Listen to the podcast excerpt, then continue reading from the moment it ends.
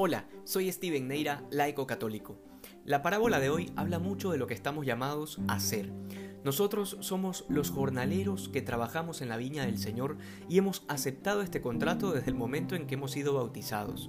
Dios nos llama a trabajar en la viña. En otras palabras, no nos quiere ociosos en nuestra vida cristiana, porque el cristiano que es ocioso, que no hace nada por el reino de los cielos, está siendo infiel a su naturaleza de bautizado, porque el Señor nos ha llamado a trabajar.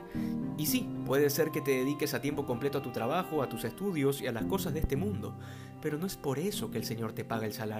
El salario se paga por trabajar en la viña. Luego el Evangelio nos habla del criterio que tiene el Señor para remunerar a sus trabajadores, y resulta que lo que nos cuenta la parábola es que es un criterio totalmente distinto a la lógica humana. Pero esto tiene una interpretación mucho más profunda, porque las distintas clasificaciones de horas que hace el Señor en la parábola se refieren a varias etapas de la salvación. Las horas de la mañana corresponden al pueblo judío, al que Dios llamó a trabajar en su viña primero. Y esto hasta el mediodía. Luego del mediodía hasta la tarde viene el llamado a los demás pueblos, a los paganos, a los que no éramos judíos, a trabajar también en la misma viña.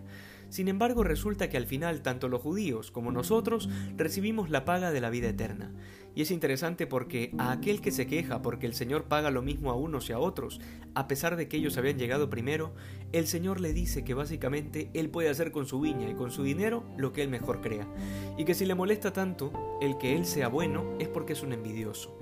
Y la realidad aquí es que nosotros, la iglesia fundada por Jesús, venimos después de la promesa que Dios le hizo a los judíos y sin embargo tenemos también las puertas del cielo abiertas por la muerte de Cristo en la cruz.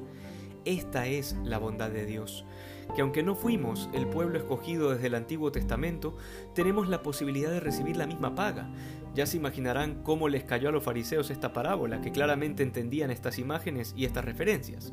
Finalmente, lo que nos deja claro también el Evangelio es que el salario no lo recibiremos aquí, que la paga no se da sino al finalizar el día, y ese día abarca desde la creación hasta el fin de los tiempos, porque para Dios un día son miles de años y miles de años un solo día, así que esto también nos llama a tener esperanza en la vida eterna, lo cual nos permite comprender que las injusticias sufridas en este mundo tendrán su recompensa más adelante.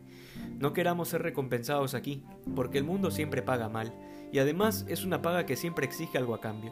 Abandonémonos en la promesa del dueño de la viña y trabajemos con empeño por el reino de los cielos.